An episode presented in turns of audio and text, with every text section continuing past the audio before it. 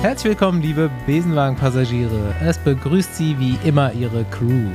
Sie befinden sich im Bus der Linie 134 von Utah nach Roubaix mit Zwischenstopp in Löwen. Es kann am planmäßigen Stopp in Flandern zu Verzögerungen kommen. Wir rechnen mit großem Andrang auf die freien Plätze hier im Wagen. Wir bitten Sie nicht in Panik auszubrechen. Der Besenwagen hat bisher noch für jeden Platz gefunden. So werden wir es auch heute halten. Falls nicht, brechen Sie bitte in Panik aus. Mein Name ist Bastian Marx. Meiner ist Paul Voss. Und meine Andi Stauf. Und die Tickets werden gestempelt von Rafa, freundlicher Schaffner für die Besenwagenreisenden. Nächste Runde Trainingrunde, gesponsert von Athletic Greens. Ich muss hier immer Paul als Aushängeschild missbrauchen. Sorry. Anni und ich produzieren nun mal keine Topleistungen. Aber uns geht's gut, falls jemand fragt. Paul hat diesmal seine Travel Packs von Athletic Greens nicht vergessen und zack, schon läuft der Motor auch in der Höhe von Utah. Vorbereitungen sind die halbe Miete. Athletic Greens ist der Treibstoff der Besenwagen Crew und wir servieren den grünen Smoothie auf fast jeder unserer Reisen mit dir. Reich an Vitaminen und Mineralstoffen brauchst du dir so auf keiner Fahrt mehr Gedanken zu machen. Nicht nur beim Sport, auch bei Alltagsstress und anderen Herausforderungen hilft Athletic Greens dir die Balance zu behalten, indem die Kernbereiche deiner Gesundheit und Leistungsfähigkeit abgedeckt sind. Energie und Konzentration, Regeneration und Stressabbau, deine Verdauung, deine Darmgesundheit und dein Immunsystem sind getuned und helfen dir, dich vom Training oder Alltagsstress zu erholen. Du machst dir morgens einen grünen Smoothie und hast alles drin, was du brauchst. Schmeckt gut, macht satt, enthält nur 1 Gramm Zucker, liefert 75 Vitamine und Mineralstoffe und ist vegan, gluten- und laktosefrei. Na, Lust bekommen? Geh einfach auf athleticgreens.com slash Besenwagen das einfachste ist die Variante, dir deine Greens bequem monatlich nach Hause liefern zu lassen. So kommst du niemals in dieses Versorgungsloch, weil du vergessen hast, rechtzeitig zu bestellen und jetzt wirst du total vitaminlos und mineralarm. Fünf praktische Travel Packs gibt es genauso dazu wie eine Jahresration Vitamin D3 Öl. Also athleticgreens.com slash Besenwagen for your win. Jo, erstmal danke, Andi, dass du unser kleines Meeting heute äh, mal wieder eine Stunde nach hinten verschoben hast. So konnte ich noch kurz mit meiner Freundin durch den Zonsa Grind graveln. Wunderbar gepasst. Weißt du noch, gerne, gerne. Weißt du noch unsere kleine Sommerabendrunde durch den Zonsa Grind, wo wir mit dem Rennrad über diese Schotterpiste geballert sind? Ja. Wir, wir sind immer das noch. Ist echt gut, ne? Ja, wir sind immer noch siebter von 1500 da oder so. Sehr gut, ja. Ja, die greifen wir bald nochmal an. Ja, da muss er ziemlich Gas geben, aber heute war guter Wind, also ich glaube, du musst über einen 40er Schnitt fahren da, wenn du das sein willst. Kriegen wir, kriegen wir hin in der Gruppe. Ja, glaube ich auch. Gibt es eigentlich noch Strava-Coms, die nicht in der Gruppe gefahren worden sind? Ja, bestimmt. Ja. Also ich fahre keine in der Gruppe. Hast du überhaupt welche? Ich habe auch welche, ja. Ich habe jetzt gerade okay. wieder welche gut. Ich, ich, ich, war doch, ich war doch King of the Dirt. Ja, das warst du schon immer. Der, der König, der König des Drecks. Der Dreckskönig. So ja. werde ich dich demnächst hier auch mal anmoderieren. Ja, sehr schön, ja. Ja, wir haben nicht so viel erlebt hier, glaube ich. Obwohl Andi war auf der Weltmeisterschaft, kann er später erzählen. Aber Paul hat am Wochenende ein bisschen was erlebt. Die Leute Ja, wollen genau. es wissen. Endlich. Yo. Podium, Paul.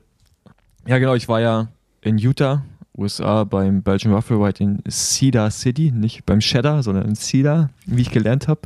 Und äh, ähm, das ist wirklich im, im Nirgendwo, ne? Das ist echt krass. Ich habe gestern überlegt, wo wir die letzte Folge aufgenommen haben, da ist mir eingefallen, das war ja in Las Vegas. Und äh, irgendwie schon absurd, wie viel ich in den letzten Woche äh, erlebt habe und wie, wie vielen Orten äh, ich war. Vor allem auf dem Weg nach Utah fährst du irgendwie auch durch, äh, also fährst du durch Nevada und durch Arizona und dann nach Utah rein. So vier Staaten innerhalb von so sechs Stunden oder sieben Stunden Autofahrt ist auch geil.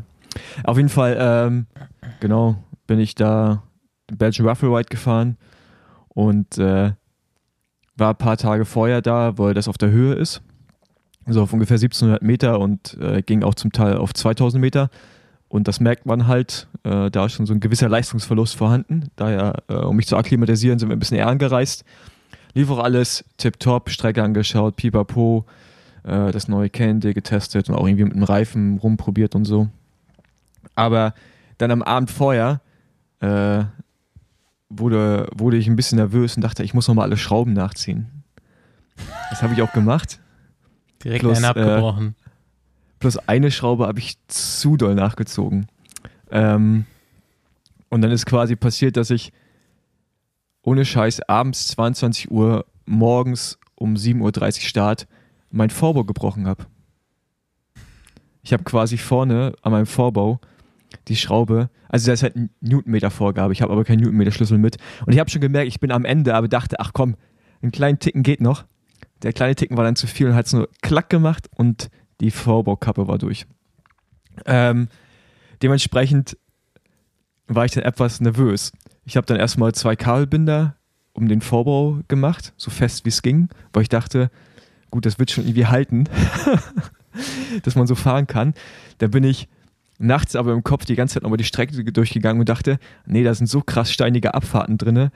Äh, das sollte ich vielleicht nicht nur mit drei Schrauben machen, mit einem angebrochenen Vorbau. Auf jeden Fall habe ich dann die Nacht kaum geschlafen, weil ich dachte, wo kriege ich jetzt einen Vorbau morgens her? Also Radläden haben da noch nicht auf. Ich gehe jetzt nicht davon aus, dass die meisten Gravel-Fahrenden irgendwie einen 120er Vorbau haben, sondern eher kürzer als Ersatz. Und wenn ich einen kürzeren Vorbau ranschraube, dann sitze ich wie auf dem Hollandrad, weißt du? Und äh, dementsprechend sehr, sehr schlecht geschlafen. Und dann äh, bin ich morgens aufgewacht und war immer noch davon überzeugt, dass ich mit einem gebrochenen Vorbau das Rennen fahren werde. Habe mir schon eine Taktik zurechtgelegt, wie ich den Lenker anfasse, damit er nicht bricht oder nicht weiter durchreißt. Ähm, aber ja, dann zum Glück hat mir dann äh, der Brennan Wirtz, ich glaube, du kennst ihn auch, Basti, Mhm. ihn. der amerikanische. Ach, du kennst ihn, ja. Ja, wir kennen den Äh, beide. Basti auch. Zumindest, zumindest von E-Mails. Genau. Dem hatte ich ja hier mal getroffen, als das erste Mal in San Francisco war, zu einer Ausfahrt. Und der hat mir dann geholfen, hat mir dann äh, bei den Freunden von Envy einen Vorbau besorgt.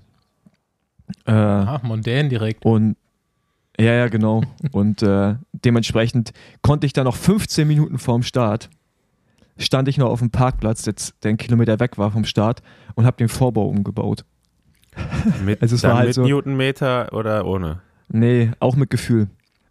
ähm, und äh, es war auf jeden Fall krass, weil der war ein bisschen länger, äh, nicht ganz wie der von Tune, aber ja, auf jeden Fall äh, 15 Minuten vom Start angebaut und hat auch gehalten. Äh, genau, von daher äh, habe ich das Problem da gelöst, aber das war auf jeden Fall äh, schon ein bisschen Nervenkitzel vorm Start, muss ich sagen. Ja, da Ja. würde ich mal den klassischen Allmann-Spruch auspacken: After tide comes off.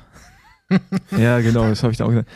Und ich, ich habe das gemacht und Jonas, also mein Kumpel, der mit war, der hat gerade telefoniert und ich habe mir halt einfach nur so ganz laut an den Kopf geschlagen und gesagt, ah, ich bin so ein Idiot. Und da wirklich dann so, so ganz, ganz laut und ich habe ich hab mich über mich selbst so dermaßen geärgert, dass ich das so verkackt habe. Aber gut, Aber woher ja- kam bitte die Intention, nochmal alle, nochmal eine Inspektion am Abend vorher zu machen? ja, weil ich nervös war. Also einfach, weißt du? Du, also ich meine, ich bin ja vorher auch schon mit dem Rad gefahren, aber das Rad ist neu und äh, du denkst du, ja gut, ko kontrollierst nochmal alle Schrauben und das habe ich halt getan. war, waren auch alle fest, muss ich sagen. Wa- Was ist denn das jetzt für ein Rad? Das ist das neue Canon der Super 6 SE. Also ein Quasi Rennrad wieder. Nee, das ist äh, das neue, also quasi der, die Nachfolge vom Super X. Also ein Gravel slash Crossrad. Das ist so, aber so, das sieht, das sieht ein bisschen aus wie ein Straßenrad, nur dass man halt, ich glaube, bis 50 mm Reifen Nur, kann dass ich man da das fahren. Gravelbike nennt. Ja, aber, aber die Performance ist schon so ein bisschen wie am Straßenrad, ne? Also es ist krass. Das merkst du Sag schon, ich dass ja. es schnell, dass es schneller ist und so. Aber ja, man kann halt 50er Reifen fahren zum Beispiel. Das ist der große Unterschied. Ähm, genau, dann Rennen, Pipapo am Start. Äh, war halt geil, ne? So irgendwie groß. Ich dachte, okay, ich habe ja aus San Diego gelernt, dass ich vielleicht meine Kräfte ein bisschen sparen soll. Das habe ich dann relativ früh auch wieder über den Haufen geworfen. Ähm, weil ich mir dachte, okay, macht ja, macht ja Spaß, Radrennen zu fahren. Und diesmal waren es halt echt so 80% Gravel, also richtiger Gravel, Andi. Da würdest du auch nicht mit dem Straßenrad langfahren. Und äh, der Rest war Straße. Ey, da sind so viele Steine durch die Gegend geflogen, meine Felgen, die sehen aus, als, als, als wenn man einfach komplett um die Felge rumgegangen ist und mit Steinen über, gegen das Carbon gehauen hat. So überall so Einschläge. Und mir sind unzählige Steine auch in den Helm reingeflogen. Ich musste dreimal meinen Helm runternehmen, weil, die Ste weil da oben Steine drin lagen. und äh, das war echt, war echt geil. Und dann irgendwann so, ich glaube, nach 35 Kilometern habe ich dann halt irgendwann gesagt, okay, gut, nachdem Peter Stettiner wieder angefangen hat, am ersten Anstieg einfach seine Intervalle da auszupacken, der ist halt einfach stark, ne? der fährt halt dann Berg hoch, irgendwie so auf 1800 Meter Höhe, also eh, also es macht echt einen Unterschied. Habe ich halt die ganze Zeit 450 Watt auf der Uhr stehen und ich denke mir, Alter, Junge, was machst du da? Weißt du? Und dann dachte ich mir, okay, gut, das Spielchen, das drehen wir jetzt mal um. Bin ich dann in der Abfahrt und auf den flachen Gravelstücken einfach nach vorne gefahren. Da kam so ein bisschen Windkante und dann richtig wie so früher halt bei Radrennen, ne? so in Belgien. Schön auf die Kante gegangen und einfach äh, so über 10 Kilometer mal das Gas stehen lassen. Es war echt richtig geil. Es hat richtig Bock gemacht. Dann waren wir irgendwann nur noch vier Leute. Also quasi die erste Vorentscheidung. Auch die erste Verpflegungszone. Und dann wenig später äh, ist mir dann ein weiteres Malheur passiert an dem Tag. Bin ich gestürzt. Auch, so gestürzt, wie ich in meinem ganzen Leben noch nie gestürzt bin. Ich habe mich an einem Hinterrad aufgehängt. Und so, so richtig, so richtig hobbymäßig. Selber halt schuld auch noch. Ja, also das war so, dass äh, Statina zu mir meinte, da hinten kommen zwei zurück, die, äh, die haben beide Windallergie. Also die sind immer nur da, fahren aber nie durch die Führung. Oder, oder tun so, als wenn sie den ganzen Tag irgendwie essen wollen oder trinken. Und in dem Moment drehe ich mich um und mein Vordermann zieht leicht nach rechts. Und ich, mein Vorderrad war rechts von seinem Hinterrad. Und dann ja, äh, dann das war ein klassisch. Trick, Mann. Das war eine Falle. Ja, genau. Bin ich auf jeden Fall auf Schotter gestürzt und so richtig schön Steine in den Ellbogen rein und auch ins Knie. Ähm, musste ich erstmal auf dem Rad mich dann auch da leicht versorgen, die Steine rausspülen. Aber das war auf jeden Fall krass. Und da hat man auch wieder gemerkt, was Graveln anders macht zum Straßenrennen. Alle haben halt gewartet. Ja. Haben halt auch mehrmals gefragt, ob alles in Ordnung ist und so. Das fand ich ziemlich cool. Also jetzt nicht irgendwie die Situation genutzt, um mich abzuschütteln, sondern halt einfach gewartet und äh, es war ziemlich geil. Dann ging es weiter, Attacken, pipapo. Äh, aber es war halt echt krass, diese beiden, die werden auf Vierter und Fünfter an dem Tag. Die haben halt einfach nichts gemacht oder kaum. Und Stetina meinte dann schon zu mir irgendwann, dass die zum Teil bei anderen Rennen machen die das Gleiche. Gehen aber nie mit durch die Führung und äh, tun immer so, als wenn sie nicht können. Und die haben zum Teil einfach schon dann, wenn die mal Probleme hatten, die einfach attackiert im Kollektiv und versucht, die abzuhängen. Oder halt alles dafür gegeben, damit die nicht vorne äh, irgendwie gewinnen. Ja, weil die einfach das richtige Flicker. Also, die machen einfach, die haben einfach gar nichts gemacht. Es war ziemlich, äh, war ziemlich nervig. Hab mich dann auch auf jeden Fall ein paar Mal richtig aufgeregt. so typisch, wie man es von mir kennt. Genau. Ja, und irgendwann ging es halt in den letzten Anstieg rein zu sechs. Äh, ja, und da hat Stetina und der, äh, der Easton einfach ihre Show abgespielt. Ich bin direkt reingefahren, hab Gruppetto gerufen und äh, bin da mein eigenes Tempo hochgefahren. Und im Single Trail konnte ich dann auch wieder ein paar Fahrer ähm, ja, gut machen und äh, somit dann quasi Dritter werden. Aber ja, äh, auch da hatte ich wieder Krämpfe. Ich hatte Krämpfe im Single Trail. Es war so vier Kilometer Mountainbike Single Trail, so entlang von, von so einer, von so einem Abhang. Und von dem Ganzen im Stehen fahren habe ich, äh, hab ich einfach Krämpfe bekommen, auch in den Fingern. Das war ganz, war ganz weird. Als wieder auf dem Asphalt war, ging es dann zum Glück.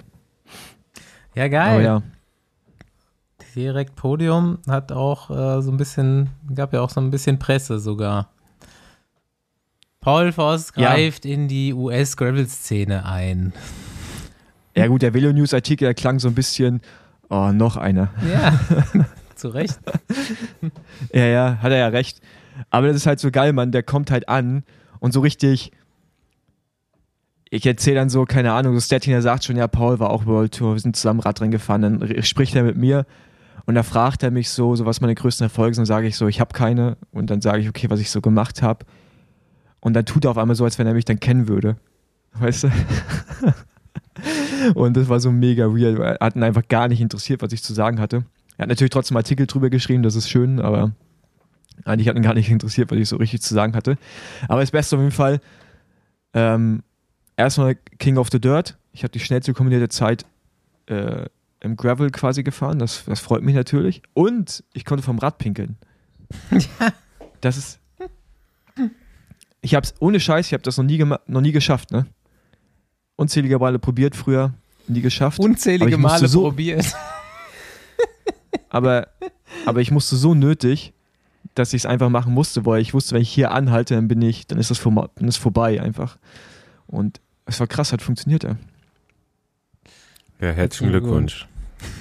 Andi, kannst du das auch? Ja, klar. Bin ich jetzt endlich ein Profi quasi dadurch? Ähm, weiß, ja, du bist ja schon. Gravel-Profi ist auch, sobald man ein Gravel-Rad gekauft hat, oder? Ja, Nee, nicht kaufen, wenn, wenn man es kriegt, dann. Genau, wenn du wenn du es kriegst, nicht kaufst, sondern wenn du es kriegst. Ja. Nee, äh, aber war cool und ähm, ich meine, die, diese Atmosphäre war jetzt nicht ganz so krass wie in, in San Diego, halt wesentlich kleiner, war einfach auch im Nirgendwo. Aber die Strecke war zum Teil schon ziemlich geil und hat einfach mega Bock gemacht, so da durch die Gegend zu hacken. Und ähm, ja, äh, auf jeden Fall, wie schon öfters gesagt, Bock auf mehr Also- davon. Aber ich glaube, ab 22 ist dann nicht mehr so einfach. Dann kriegst du die Lizenz nicht beim Kauf von einem Gravel-Rad dazu, sondern musst ja nochmal eine bei der UCI lösen, ne? Ja, aber ich, ähm, Ich wollte gerade sagen. halt, ich weiß, gar nicht, ob ich, die, ich weiß gar nicht, ob ich die Rennen überhaupt fahre. Ich meine, da kommen wir gleich, glaube ich, nochmal Aber drauf dann zu bist du halt kein Gravel-Pro mehr. Dann bist du halt nur noch ein Gravel, Graveler. Ja, gut, aber das ist ja, ist ein Amateurfahrer ein Straßenprofi, ne, weil er eine Lizenz hat? Das wäre ein Witz, Paul. Sorry. Nee, aber das Sorry. war. Ja, ja. das, das, ich meine, das ist eine kannst ernst du, kannst du aus Frage. deiner Insta-Bio jetzt wieder rausnehmen. Gravel Pro bist du dann nicht mehr. Das, das mache ich gleich direkt. äh. Ähm, Genau. Äh, Ja, das war ja jetzt quasi schon bekannt am Wochenende, oder? War das, das war ja wahrscheinlich ein Thema, diese UCI-Geschichte. Haben sich die anderen darüber aufgeregt? Hast du mit irgendjemandem darüber gesprochen, dass das nächstes Jahr quasi die UCI Gravel-Rennen aufnehmen will?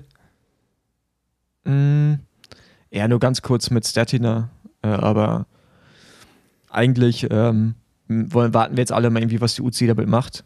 Ich meine, der BDR will ja auch was damit machen und aber ich glaube so richtig, ich glaube, ich glaube, die UCI macht erstmal einfach, um was zu machen. Das ist so wie bei, dass es jetzt U23 weibliche WM gibt, aber im Frauenrennen genauso behandeln die halt dann auch das Gravel. Einfach mal machen, ohne wirklich ein Konzept zu haben. Und ähm, das ist halt, äh, deswegen muss man jetzt mal gucken, was, was da passiert. Also ich kann da irgendwie noch gerade gar nichts so richtig zu sagen.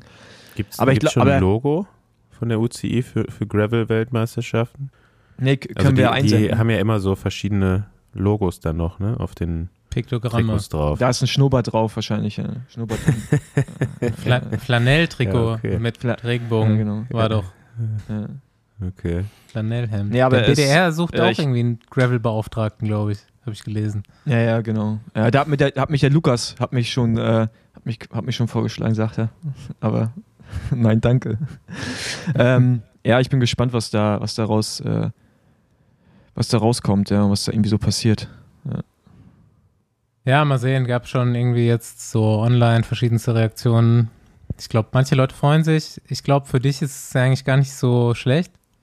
Also die Leute, die eher so Ja, aus dem Rennhintergrund kommen und auch Bock darauf haben, äh, glaube ich, können sich auch eher darauf einlassen. Die Leute, die eher. Aber es werden keine großen Rennen Teil Ja. dessen sein, ne? ja, ja, also Ja, diese. aber du kannst Weltmeister werden. ja. Ja, keine Ahnung, wir werden, wir werden sehen, ob ich. Endlich mal Weltmeister. Aber ich glaube, da werden dann auch andere Fahrer damit fahren, auch von den World Tour Teams. Da gibt es ja auch ähm, Tendenzen von anderen Teams oder anderen Radherstellern in die Ah, Richtung ja, zu stimmt, gehen. Stimmt, du hast recht.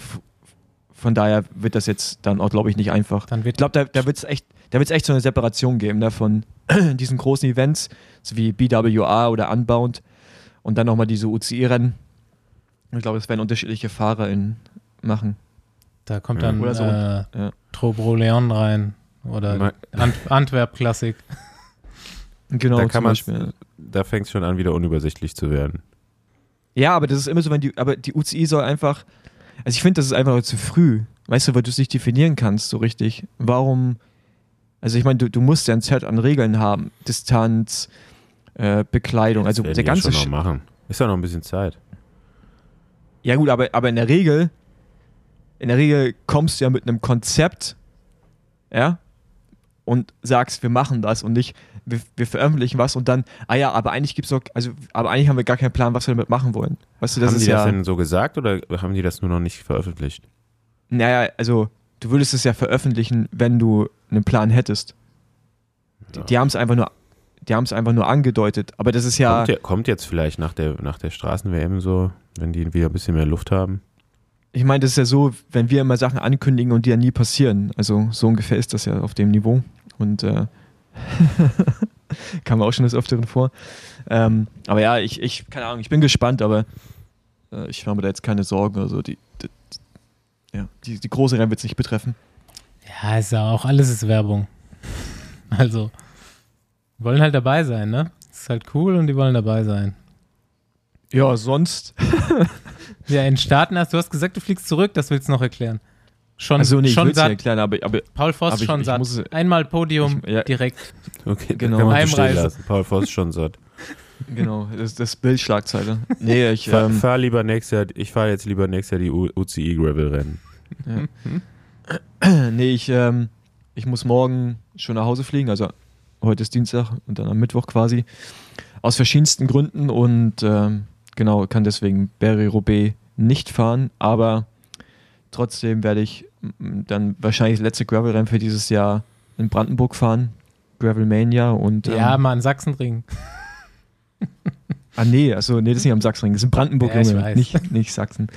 ähm, und äh, genau, da halt, das ist glaube ich so, sind drei Etappen über zwei Tage. Da verlose ich übrigens zwei, zwei Startplätze im Team Outside. Von daher, da kann man noch bis Was, Freitag was teilnehmen, heißt diesem Team? Gibt es eine Wertung als Team? Nee, aber also ich bezahle quasi den Startplatz für zwei Okay. Leute. Plus gibt es Goodie Bags. Und ich habe ja noch ein paar Trikots. Wenn die, wenn die Teilnehmenden die richtige Statur haben, habe ich sogar ein passendes Trikot, was nicht zu groß ist. Und äh, genau, nee, da geht es bloß darum, ich werde irgendwie ein paar Leuten, sagen wir, vielleicht ermöglichen, damit teilzunehmen. Weil jetzt die Startgebühr ist jetzt nicht viel, aber jetzt auch nicht wenig. Und deswegen dachte ich, übernehme ich da einfach mal die Kosten.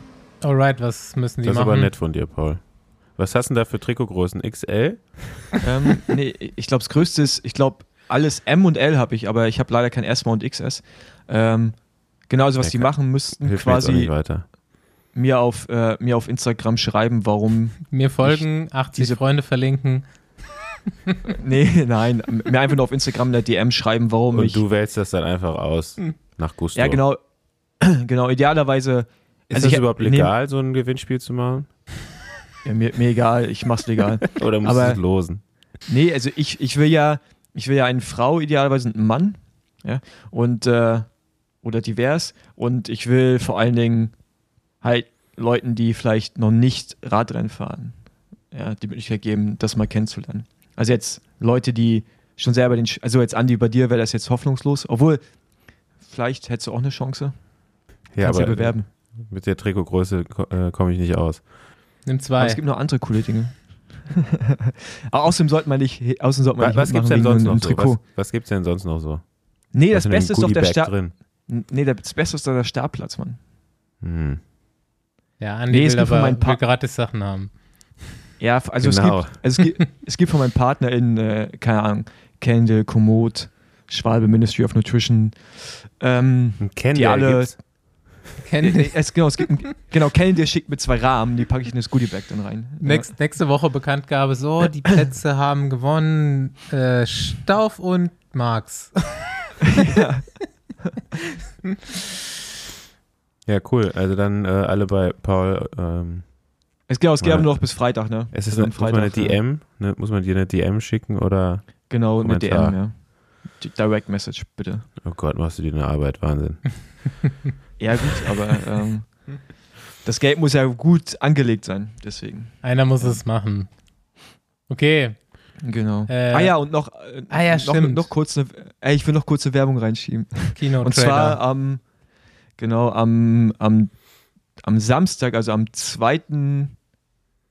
Was ist das? Doch, am 2. Oktober. Oktober, um 20 Uhr gibt es auf dem Outside YouTube-Kanal äh, die Doku zu Badlands.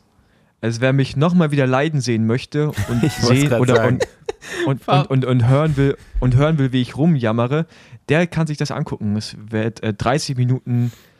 Ähm, Paul, Paul Voss heult 60 Stunden lang auf 30 Minuten komprimiert.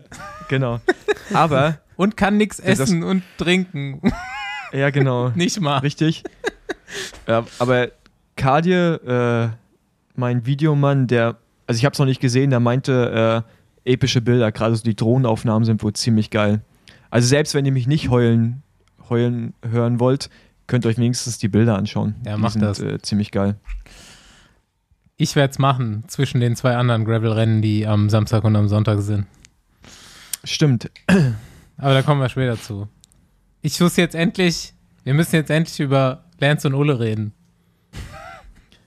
Ey, das, das, das, das kam so, ich weiß nicht, haben die das angedeutet? Das kam so Nee. aus dem Nix. Auf einmal war ein Bild mit, Ul- mit Lance und Ulle. Ja. Also du hast doch, hast du mitgekriegt, als, äh, als Lance Ulle in der Betty Ford Klinik besucht hat? Vor drei Jahren? Hast du das mit, War das mitbekommen? wirklich in der Betty Ford Klinik Ja, das oder ist, war das? Nee, das ist Betty Ford Klinik. Betty Ford Klinik Bad Brückenau. Kannst du googeln. Okay. ist wirklich von dieser Serie. Da, ja, also das war ja genau Die haben als coolen Merchandise auch. Das war genau als Besenwagen losgegangen ist, ne? Was war das bei uns? Folge 4 oder 5 oder so.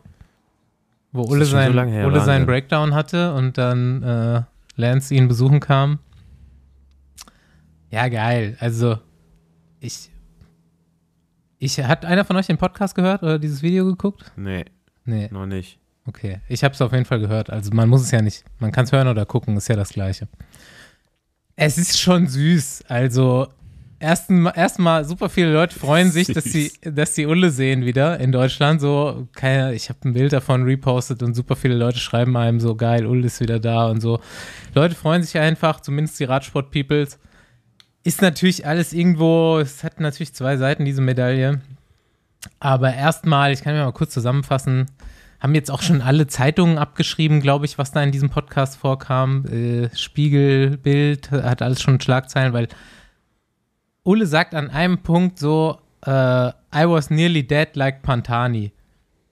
Und diese Schlagzeile haben alle schon übernommen. Aber eigentlich kann man diese zehn Minuten, die Ulle da in diesem Podcast dabei ist, mit supergeilem Englisch, kann man sich vorstellen, so zusammenfassen, dass sie eigentlich zu viert, Lance, Ulle, George Hincapie und Johann Brunel da sitzen und die ganze Zeit einfach nur sagen, mega geil, dass wir hier sind zusammen, mega geil, dass wir wieder zusammen Rad fahren, wie früher, nur besser. Und äh, mega geil, Ulle, dass du es geschafft hast, dass du nicht mehr krank bist und so. Und alle freuen sich einen Arsch ab und sagen sich gegenseitig Danke. So, das ist der Inhalt von diesem Podcast. Und ist, deswegen sage ich süß, ist schon süß. Und Ulle bedankt sich halt auch dreimal, dass Lance ihn da besucht hat in seiner schweren Zeit und so weiter. Und äh, ja, Lance findet Ulle halt eh mega geil. Keine Ahnung wieso, aber er lässt ja keine Gelegenheit aus zu sagen, dass er nur so motiviert war früher, weil Ulle da war und weil genau. er der genau, Einzige ich, ich ist, wollte es gerade sagen. Ne? wegen, äh, vor dem er Angst hatte halt. Und die anderen äh, können das halt, können das halt Ich glaube, bestätigen. das, das glaube ich ihm auch. Ne? Also Mhm. ich, ich, der hätte den Reichtum, den er jetzt hat, hätte er nicht wegen Ulle wahrscheinlich in diesem Ausmaß. So, Also ich meine, dieses Jahr auch, wie wir das ja damals auch alle gefeiert haben, ne? dieses Duell immer ja. zwischen den beiden.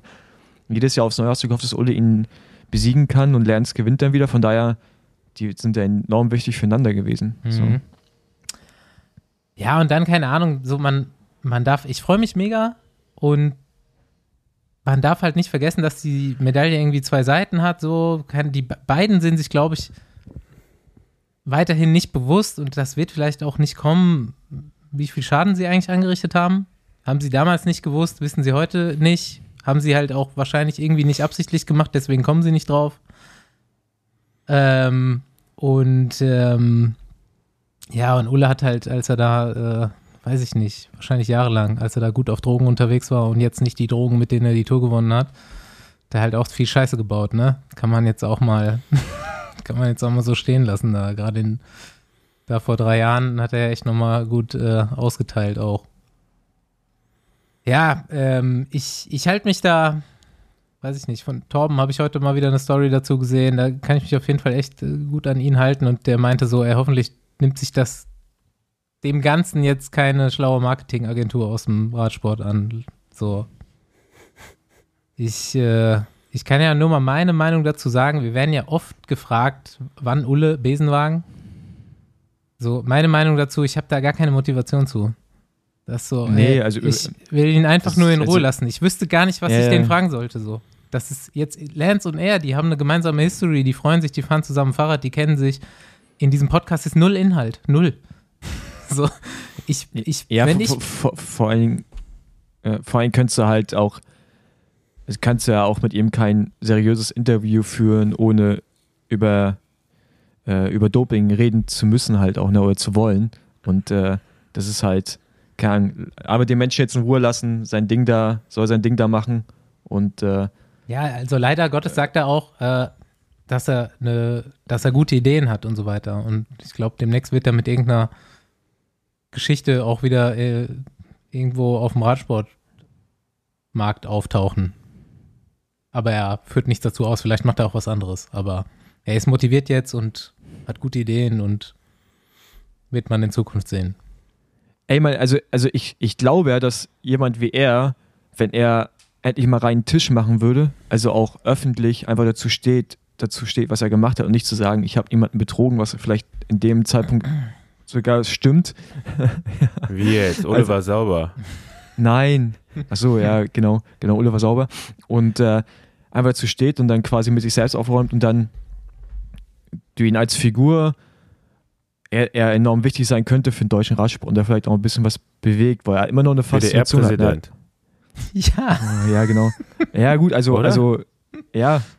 Aber, Ja, also, was ich meine, also, also der, hat, der hat schon noch eine Strahlkraft ne, als Persönlichkeit. Mega. Das darf man halt auch nicht unterschätzen. Und äh, ich glaube, er könnte da- er könnte was bewegen, wenn er halt reinen Tisch machen Er sagt so, würde. Also, gut, sorry, ich wollte dich nicht unterbrechen.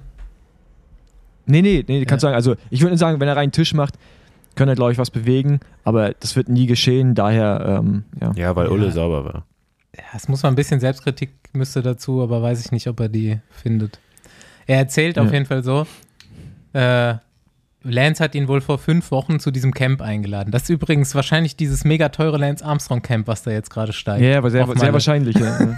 Was da ein paar Mal abgesagt wurde. Ähm, Da war, hat dann doch, war da doch noch Platz frei, war nicht ja. ausgebucht. ja, also hätte ihn vor fünf Wochen ein, Kenne ich denn noch, der in der Nähe von Mallorca wohnt? Ah, hat ihn vor fünf Wochen eingeladen. Ulle meinte, bis dahin lag er jetzt eigentlich ein Jahr lang nur auf der Couch und hat Netflix geguckt. Und hätt, er hätte einen Netflix-Rücken. Und dann hat, mein, wollte er erst so absagen, so, ah nee, ich bin gar nicht fit, so, das, das macht dann keinen Spaß. Und dann hat er sich überlegt, ah komm, scheiß drauf. Und dann sagt er so, ja, aber wenn ich dann was mache, uh, nothing or full gas. Und dann hat er jetzt einfach fünf Wochen lang trainiert, even Black Roll. und Lance und Inkepi sagen halt so, dass er sie, dass Ulle sie komplett zerstört hat auch. Auf Malle beim Radfahren. Ja, das, Ja. Mein, das ist meine Ausführung dazu. Lance Armstrong hat doch gerade auch erst, ich habe es gar nicht verstanden, war, der- hat er nicht erst irgendwie noch so mega groß seinen 50. gefeiert? Ja, eine Woche vorher, da gab es auch ein nicht so. lustiges Bild zu. Ja, Ich verfolge Sieht den aus- nicht, also ich weiß es gar sieht nicht. aus wie 70, der Typ. Aber auch schon jahrelang. Ja, der Stress, Nee. der Stress geht nicht spurlos an dir vorbei, ne? Die, die Hormone arbeiten halt dann einfach schneller, ne, in jede Richtung. In jede auch Richtung. Im Alterungsprozess. Ja, du. Hat auch einen Krebs hinter sich und so. Ja. Ja, schon spannend. Na gut. Ja, Hast du noch was? nee. Nee. Nächste Runde Trainingrunde, gesponsert von Clark. Zuletzt habe ich bei den Clark-Spots hier meistens über Radunfälle und mehr Ordnung bei Versicherungen geredet. Aber es gibt ganz weltliche Themen, die du mit Clark angehen kannst und, sofern da Bedarf ist, auch solltest. Fun Fact: Wir müssen so gut wie alle arbeiten. Um uns Radquatsch kaufen zu können und uns darüber zu freuen, aber auch ganz humorlos, um Miete zu zahlen, um Essen zu kaufen oder Rechnungen zu bedienen. Jetzt sind aber nur 12% der deutschen Frauen und nur 17% der Männer gegen Berufsunfähigkeit versichert. Was passiert mit dem Rest, wenn man nicht mehr arbeiten kann? Ich weiß, dass unsere Hörer- und Hörerinnen-Bubble gar nicht mal so alt ist. Und genau da macht Sinn, sich zu dem Thema zu informieren. Und warum nicht einfach digital mit Clark? Kurze Vorstellung. Clark ist die App, die sich um deine Versicherungen kümmert und dir da Kohle und Zeit rausholt, indem du deine Versicherungen digital managen kannst. Und mit Clark ist das nicht nur kostenlos, sondern spart dir auch noch Geld und Zeit, die du dann in eine deiner Leidenschaften investieren kannst. Clark ist 100% unabhängig und der Algorithmus wählt aus den Angeboten von 160 Versicherern für dich und deine Lebenssituation aus. Und wenn du da Nägel mit Köpfen machen willst, gibt es nochmal persönliche Beratungen von den Clark-Experten am Telefon, per Mail oder im Chat, so wie du willst. Wenn herauskommt, dass eine deiner Versicherungen gar nicht notwendig für dich ist, übernimmt das Team von Clark für dich die Kündigung, wenn du das möchtest. Wenn es dann mal nötig ist, kümmert sich Clark auch um die Abwicklung von Schadensfällen mit deinem Versicherer. Aufmerksam geworden? Es gibt von uns nochmal ein Goodie obendrauf. In der App oder auf der Website clark.de oder goclark.at mit dem Code Besenwagen registrieren und für zwei hochgeladene Versicherungen, also welche, die du schon hast, die du dort nicht abschließen musst, 30 Euro bei Amazon abstauben. Du kennst noch wen, der in Sachen Ordnung bei Versicherungen auch Hilfe nötig haben könnte? Empfiehl die App weiter und ihr erhaltet beide nochmal 50 Euro von Clark bei Abschluss einer Versicherung. Klingt gut? Dann check unsere Show Notes und du kannst schauen, ob Clark hilfreich für dich ist.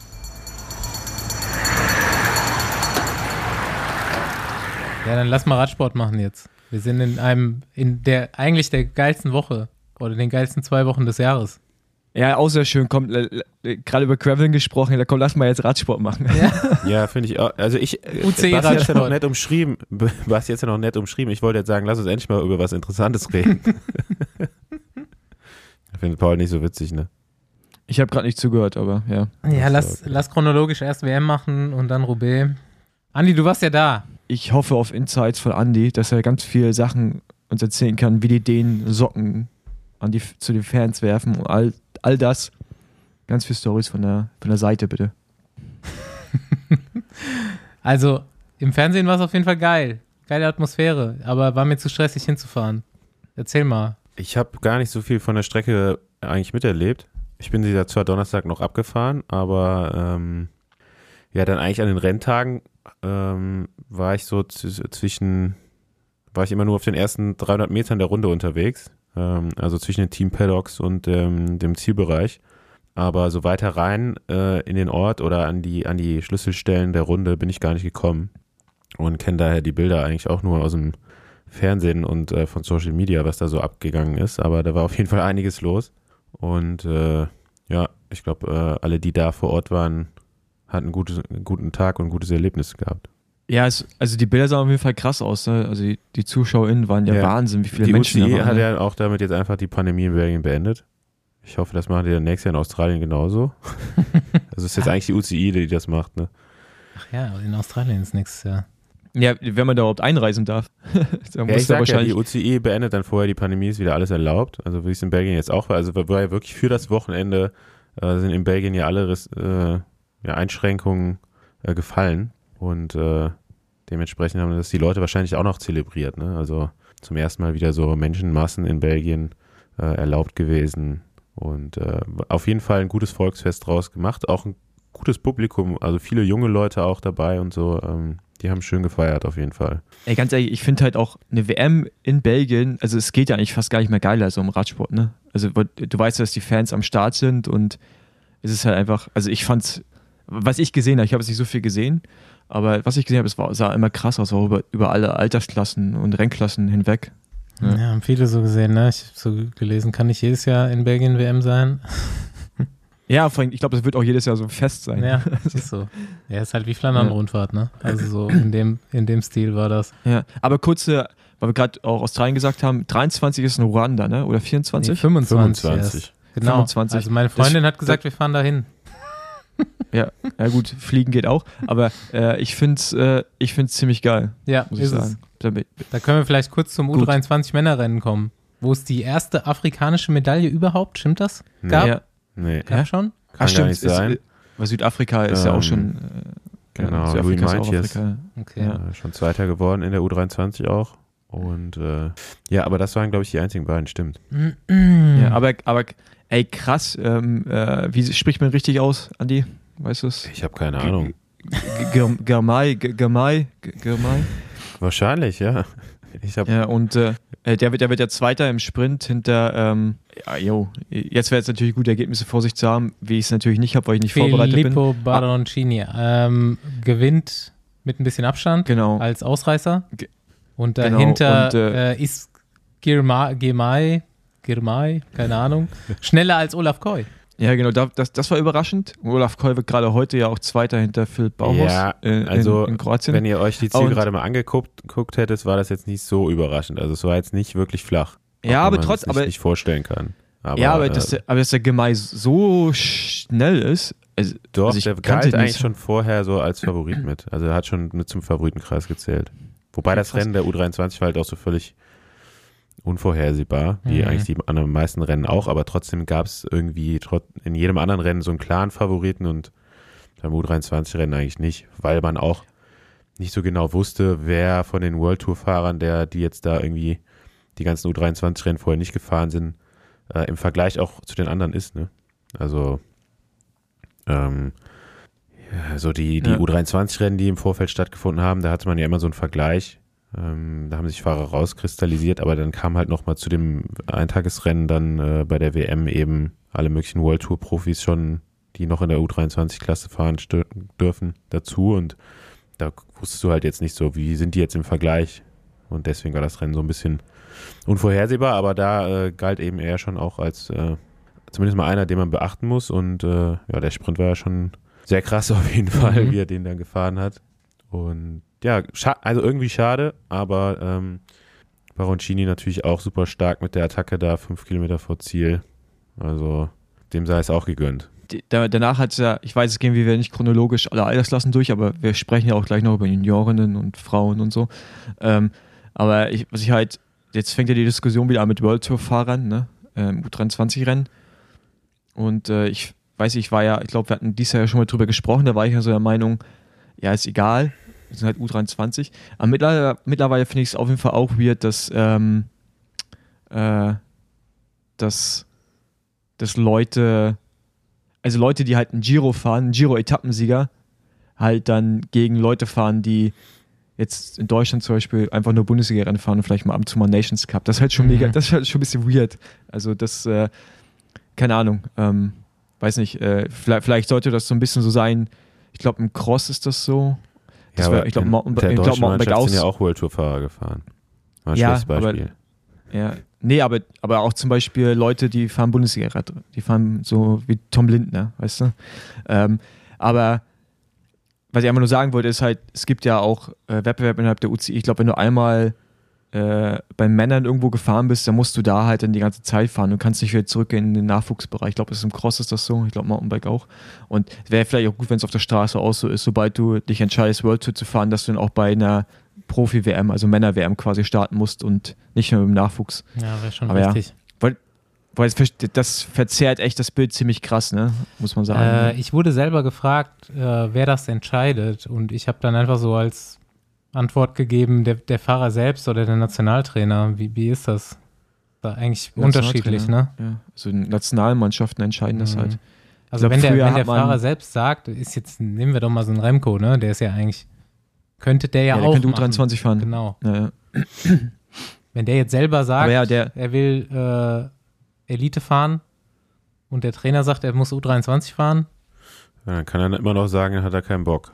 ja. ja, genau. Aber, aber tendenziell gibt's ja, kannst du immer so Absprachen machen, ne? Aber vielleicht muss es ja in Zukunft echt eine Regelung geben, dass man sagt, dass das halt wirklich nur für Leute ist, die maximal auf dem Kontinentalniveau fahren, weil alles darüber Ja. hinaus ist halt, das wird Ich langsam echt nicht. halt. äh, Ich habe da keine ja. so eine klare Meinung zu, weil es gibt jetzt auch immer mehr äh, U23-Fahrer, die halt echt schon jung Profi werden, die auch in einer Art Devo-Programm dann in, in einer World Tour-Mannschaft noch sich entwickeln sollen. Und äh, die, die finde ich, kann man nicht eins zu eins vergleichen mit einem mit einem World Tour-Fahrer, der jetzt schon irgendwie ja, vielleicht im vierten Jahr der U23 ist und schon voll äh, eine volle Saison gefahren ist. Aber jetzt jemand, der aus der U19 direkt Profi wird, äh, warum soll der nicht noch eine U23 WM fahren dürfen? Also Ja, ja, ja ich finde das so ein bisschen schwierig, dass dann irgendwie so, ja, eigentlich gibt es ja eigentlich nur eine Beschränkung für die U23-Klasse und das ist halt das Alter. Und wenn das dann eben so ist, dann ist es halt so. Und dann äh, ist das vielleicht blöd für die, die jetzt eben kein ja, gleichwertiges Rennprogramm haben, zu, zu, zu den Jungs, die schon in Profiteams fahren. Aber ähm, finde ich jetzt auch blöd, denen die Chance oder so äh, oder das, die Möglichkeit zu nehmen, bei so einer WM mitzufahren. Aber gut, letztendlich ist es mir auch egal. Von daher Ja. habe ich da jetzt nicht so eine klare, klare Meinung zu. Aber ich finde, da gibt es halt mehrere Punkte, die zu beachten sind und nicht einfach so zu sagen, okay, ist jetzt unfair, dass da einer die Volta gefahren ist vorher. Ja, kann man, ja, kann nee, man so sehen. Ja, da aber hast es du ja sind recht. auch Leute vorne, die, die eben keine Vuelta gefahren sind. Also der Weltmeister Ja. zum Beispiel. aber ich glaube schon, dass man vielleicht mal drüber nachdenken sollte, wie man das in Zukunft strukturieren könnte, damit äh, vielleicht wieder ein bisschen ausgeglichener ist. Ich, also ich würde jetzt auch nicht raussperren, nur weil die mal World Tour Rennen gefahren sind. Das finde ich auch nicht richtig. Aber halt ein ein Unterschied sollte schon sein. Wenn Remco zum Beispiel wirklich sagen würde, ich will U23 WM fahren, das ist halt, keine Ahnung, der ist halt voll Full World Tour Profi. Klar, das Alter, Ja und, aber der ist halt auch der Beste auf der Welt in der U23-Kategorie. Dann kann er auch zu Recht die Weltmeisterschaft gewinnen. Ja, du bist, äh, du bist aber, ja, ich, ich weiß nicht, also das, das sehe ich halt so an, wenn du halt so, wenn du halt voll, voll Profi bist, du verdienst, keine Ahnung, schon deine, deine, deine Million im Jahr und du bist ja einfach, du bist ja einfach Profi, ne? Also du, also du bist kein Nachwuchsfahrer mehr. Nur weil du jung bist, bist du bist dann aber kein Nachwuchs mehr. Ja? Also nur das Alter, finde ich, ist da nicht die Begründung, um Nachwuchsfahrer zu sein. Ähm, in, in meinen Augen zumindest. Äh, muss es irgendwie eine Regelung geben, zu sagen, okay, gut, ab dann kannst du einfach dann nicht mehr da mitfahren. So. Aber ja, ich meine, wir können uns da drüber den Kopf zermalern, äh, das wird eh nichts ändern. Wie wäre es denn, wenn man es so Ja. macht wie bei den äh, Frauen nächstes Jahr angedacht? Ja, das ist ja kompletter Schwachsinn. Also das ist ja, also wenn wir jetzt zu den Frauen direkt mal rübergehen, er- erst erstmal davon abgesehen, dass es ein geiles Rennen war, aber jetzt, wenn wir kurz mal die Erneuerungen da sprechen, die die UCI macht, die, die haben eigentlich auch nur wieder so ein bisschen auf den Druck der Öffentlichkeit reagiert, gefühlt. Also wer das, jetzt erstmal nicht weiß, äh, wir reden übers, haben gerade über das Männer U23 Rennen geredet, gibt es bei den Frauen Genau. gar nicht. Da macht man Genau, nur bei- U19 und dann Elite. Richtig. Es gibt aber auf um, europäischen Level, also bei der Europameisterschaft, gibt es ein reines U23 Frauenrennen. Mhm. Äh, das gibt es aber bei der WM nicht und ab nächsten Jahr wird es das geben, aber im Rahmen der Elite Frauen.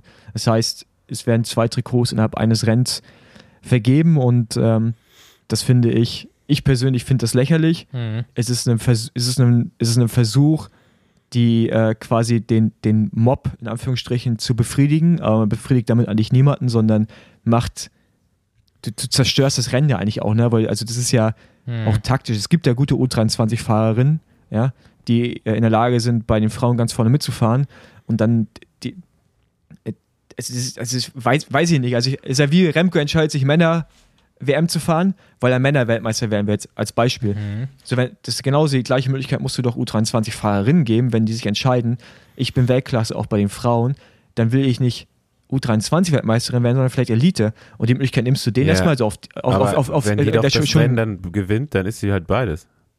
Ist ja, Ja, nicht so, dass das war- die, Nee, aber wissen wir das? Weil zum Beispiel, nee, zum ja, Beispiel wenn UK, nicht, dann wäre es halt total behämmert. Ja, nee, aber nein, Andi, aber da, musst du jetzt mal gucken, auf, in, in den Nationen, also bei nationalen Meisterschaften, nicht jetzt in Deutschland, wo Rennen Ja, zusammen Komm stattfinden, in jetzt nicht mit. UK, die haben auch für den Brexit gestimmt. Nee, nein, aber auch in der Schweiz ist das auch so. Wenn du in der Schweiz als ich glaube U23-Fahrer das, zumindest war das früher so, U23-Fahrer das Rennen gewinnst, bist du nicht automatisch äh, Schweizer Meister. So war das, glaube ich mal. Wow. So, und das ist halt, und das ist, äh, in Deutschland ist es doch auch so. Du bist deutscher Bergmeister, das hatten wir auch schon das Thema, deutscher Bergmann, Hessmann, wird deutscher, gewinnt das Rennen, Deutscher ist aber nicht deutscher Elite-Bergmeister, sondern das wird Christian Koch, glaube ich, oder? Oder wer wird das? Ähm, ja. genau. Also es gibt ja mehrere Nationen, wo das der Fall ist. Und bei der UCI das kann ich mir auch vorstellen. aktuell, äh, aktuelle Bergmeister. Bei den Männern weiß ich gar nicht. Bei der U23 ist es Alex Talten von Ja, Kerhaus. genau. Glückwunsch Ähm, nochmal. Ja, Glückwunsch. Also von daher, ich, Ja, so wir- klar finde ich es gerade nicht. Wir müssen Und jetzt ich, äh, ich finde, unter diesen Regeln Ja. müssen wir den Radsport völlig neu sortieren, denn äh, Egan Bernal hat dann auch nicht die Tour de France gewonnen, sondern weißes Trikot. Nur die U23. Äh. Nur die weißen. Und äh, nachträglich können wir Lian Lippert auch zum U23-Weltmeistertitel, äh, ich glaube, vor zwei Jahren gratulieren. Keine Ahnung, also ich, ich finde es halt nicht richtig. Man sollte denen ein eigenes Rennen geben und auch das Argument, dass es diese Tiefe noch nicht gibt in der U23, mag ja vielleicht sein, aber das wird halt nicht besser, wenn du die trotzdem bei den Frauen mitfahren lässt und du kannst ja nur eine Tiefe entwickeln, indem du den, den Fahrern die Möglichkeit gibst, sich da auch mal irgendwie zu entwickeln. Und ist auch ein anderer Anreiz innerhalb der Nation, wenn auf einmal Deutschland fünf Fahrerinnen nur für U23 an den Start bringen kann, dann gibt es vielleicht auch andere Herangehensweise national, von den nationalen Verbänden, eine andere Vorbereitung zu gehen, das Geld anders zu investieren, weil man weiß, da ist eine realistische Chance, auch nochmal mehr Fahrerinnen an den Start zu bringen. Und die Chance nimmst du halt einfach, weil es ein gemixtes Rennen, ja. Und ich weiß auch nicht, wie das dann mit den Startplätzen ist, ob dann jede Nation äh, U23 und äh, Genau, Frauen einfach mit also 300 das sind dann als, Fahrerinnen. ja, aber ja, aber so müsste es ja eigentlich normalerweise müsste es dann ja so sein. Du hast fünf Startplätze pro Nation, ja. Jetzt Warten so, wir doch mal ab, wie es dann letztendlich stattfinden wird und dann können wir immer noch drüber diskutieren. Ja, aber ja gut, aber findest du gut? Findest du es gut, dass die zusammenfahren? Jetzt ohne, dass wir wissen, was ich finde es vielleicht wird. besser als gar keine U23-Wertung, aber ich finde es natürlich scheiße und bin dafür, dass der oder die, die jeweils irgendwo auf der Welt ein Radrennen gewinnt, immer den höchsten Titel auch bekommt. Also ist ja wohl klar, ähm, meiner Meinung nach. Und äh, ja, ich habe gerade schon so die, die Stimme von unserem Freund Günter Schabel im Ohr. Ja, wir wollen aber mehr Trikots auf den Straßen sehen. Ähm, das hat er, glaube ich, da damals auch, da hat mir nicht drauf angesprochen, auf die Geschichte mit der Bergmeisterschaft. Aber ähm, finde ich, gehört, dann ist halt, hat halt einer zwei Trikots. Mein Gott. Ist halt so. Ja, was heißt ja? Das eine, trägst ja das höhere, natürlich. Ja, ja. Naja. U23-Trikot kannst du halt eh irgendwie nie fahren. Also, Ja gut, aber man kann aber schon, man kann aber schon zusammenfassen, dass, dass die UCI so einfach nur, wir, wir machen es ist jetzt einfach okay. mal, damit Vielleicht die Leute. ist ja auch nur eine äh, Übergangslösung so- und dann gucken sie halt, wie es. Wir reden ja von der Weltmeisterschaft, wir reden doch nicht von irgendeinem UCI-Rennen, was wir jetzt mal ausprobieren. Ja, ich meine, wenn man es bei ja der EM Konzept- schon antestet, Nee, das, das läuft ja seit zwei Hat Jahren. man ja Erfahrung. Läuft ja auch gut. Dann ruft doch mal einen von denen an und fragt, warum die es machen. meldet euch. Meldet euch. UCI, meldet euch. Was ist los bei euch? UCI gibt Statement. Juniorinnenrennen, mega geil. Hat einer geguckt? Ja, habe ich gesehen. Ja, auch schon, ist Ähm. auch schon wieder Corso, oder? Also zweiter Platz. Platz zwei. Ja. ja. Ja, krass, beeindruckend auf jeden Fall. War spannend, muss man sagen, fand ich. Also jetzt ohne, oh- auch unbefangen, Ich- äh, dass da jetzt die Athletin äh, von Corso war, aber ähm, Kaya Schmidt heißt sie, ist Zweite geworden aus den USA und Zoe Backstedt, die Tochter von Magnus Backstedt, der den englischen Eurosport-Kommentar auch gemacht hat. War ganz witzig. Habe ich so geguckt, auch mit ihm als Kommentator. Waren relativ lange zu zweit weg. Vorher hat sich das Ganze mal hin und her durchgewürfelt, aber ähm, ich wusste nicht, wer gewinnt. Also so von der Statur her hätte man natürlich gesagt, ein Sprint gewinnt Backstedt, die ungefähr doppeltes Volumen von Schmidt hat. Und äh, aber eigentlich war die so souverän, die hat ja jede Attacke so easy gekontert und sah eigentlich viel entspannter aus, dass ich gedacht hätte, die macht's, die Kaya. ja, Kaya ist auch eigentlich eher so, hatten wir gedacht, Typ Sprinterin. Ähm, kommt ja von der Bahn, ist Weltmeisterin im Punktefahren. Und äh, ja, man muss dazu aber sagen, einfach, äh, Zoe Backstedt ist, ist da gefahren. Ähm, als ob sie nichts, jeden Tag, also als ob sie nichts anderes machen würde, als jeden Tag Weltmeisterin zu werden. Ja. Also wirklich taktisch überragend und äh, in, in so einem jungen Alter schon so, äh, so, ja, so fehlerfrei ein Radrennen zu fahren, ist schon beeindruckend. Ja, aber Kaya Schmidt hat eigentlich auch keine Fehler gemacht, oder? Nö, aber ist dann halt manchmal so, ne? Kann ja nur eine gewinnen. Ja. Ja, und war auch nicht viel dazwischen, so, also, aber echt geiles Rennen. Und Linda Riedmann sprintet den kompletten Rest der Welt noch ab, wird Dritte im Zeitfahren und im Hat, Straßenrennen. glaube ich, leider den, hat ein, eine leider einfach den, den Zeitpunkt Ja, verpasst, genau, hat um, auch um mitzufahren. mehrfach ne? Also ich glaube, er auf, hätte es auf jeden Fall drauf gehabt, mit dabei gewesen zu sein. Ähm, aber da hat, auf der Strecke hat man halt gesehen, ne? einmal so die Ab Abfahrt verpasst, äh, ganz schwer da wieder nach vorne vorzufahren. Und äh, ja, trotzdem dann eben noch Dritter, Dritte geworden, ähm, noch, eine, noch eine Medaille mitgenommen und äh, ja, wechselt er jetzt auch im, im nächsten Jahr schon Genau. in die Women's World Tour. Hab ich auch gehört. Und äh, da darf man aus deutscher Sicht auf jeden Fall gespannt sein, wie, wie das da weitergeht. Ich glaube, da ist ein Riesenpotenzial auch dahinter. Dann haben wir noch männliche Junioren. Also Junioren. Norwegen. Die, die hatten letztes Jahr keine Weltmeisterschaft. Achso, Juniorinnen auch nicht, aber Junioren, nee, alle Nachwuchsklassen nicht übrigens. U23 auch nicht? Nee. Krass. Okay. Ja, Ja, Junioren, äh, ganz klarer Favoritensieg, würde ich sagen. Hat er, einen, hat er einen Vertrag? Wo fährt er? Ähm, der Per Strand, hat Agnes. sich, der hat sich, äh, da hat unser guter Freund Robert Wagner schon sehr früh die Fühler ausgestreckt und äh, ich glaube, der, der fährt im nächsten Jahr bei ähm, dem Nachwuchsteam von Jumbo Visma, ja. Nice. Ja, Luis Lürs hält die Fahne hoch als Zehnter.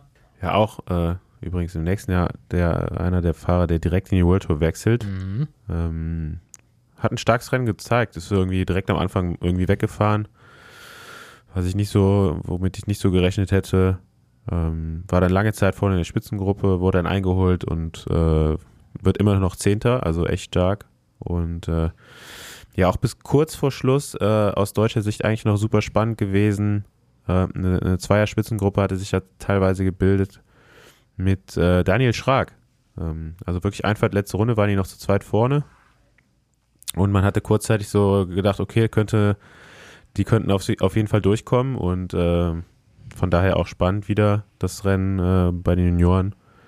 Am Ende macht es ja dann der, der Norweger überragend, also äh, da hat ja keiner nur dran über, drüber nachgedacht mitzufahren, als er losgefahren ist. Also Und äh, ja, Junioren, einfach auch eine Maschine, der Typ. Juniorenrennen ja auch echt, keine Ahnung, natürlich, wer Weltmeister wird, hat's drauf, ne? Aber wenn ich mir so die vergangenen Weltmeister angucke, das ist auf jeden Fall schon äh, wegweisend irgendwo. Roman Kreuziger, Diego Ulissi zweimal Weltmeister geworden bei Junioren. Jasper Stuyven 2009, der, wie jung der noch ist. Irgendwie Jasper Stuyven, wenn ich an Jasper Stuyven denke, denke ich, er ist mindestens 35. Ja, Aber- oder wenn man sich halt mal das Podium bei so einer äh, dann nochmal insgesamt anguckt, ne? Also schon äh, die Namen tauchen dann auch später immer mal wieder bei den Ja. Profis auf. 2012 wird Mate, Mate Morovic Juniorenweltmeister, 2013 Mathieu van der Poel. Wir haben einen Deutschen, von dem ich noch nie was gehört habe. Vor Mats Pedersen übrigens, Mathieu van der Poel. Was? Er hat damals gewonnen vor Mats Ah Pedersen. ja, okay. 2014 Jonas Bokelo. Das hat nicht geklappt. Müsste, müsste Paul, Paul kennen, ne? Das ist Ja, doch ja, da da- oben aus der, aus der Gegend bei euch, oder? Ja, genau, der ist auch der aus Hannover, der ist auch ein Jahr bei LKT gefahren, als ich da war.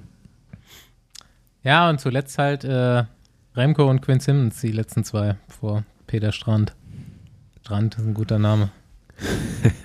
Peter Strand. Peter. Ja, Per Strand, ja, auf jeden Fall. Okay, Elite. Ja, was sagt er? Frauenrennen habe ich nur Replay geguckt. Musste ich Fahrrad fahren zu dem Zeitpunkt leider. Auf jeden Fall anders ausgegangen, als man gedacht hätte. Keine Favoritin gestochen. Ich glaube, äh, Marianne Voss war auch traurig. Ja, ich auch, muss ich sagen. Also, äh, wer hier ein paar Mal schon zugehört hat, weiß ja, dass ich da ein großer Fan von Marianne Voss bin.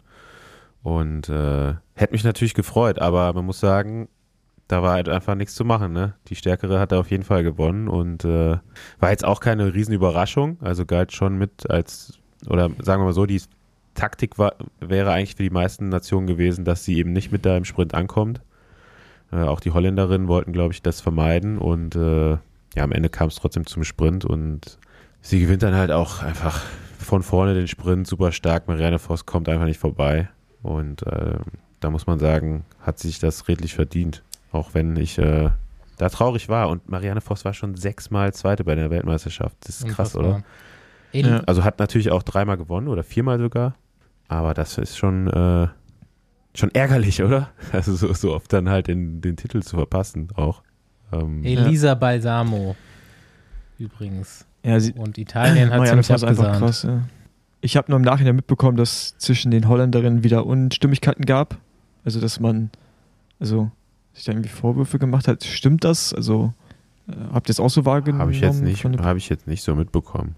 Aber es war schon ein bisschen komisch, dass irgendwie äh, sie eigentlich auch in der Gruppe vertreten waren, so in der letzten Runde noch.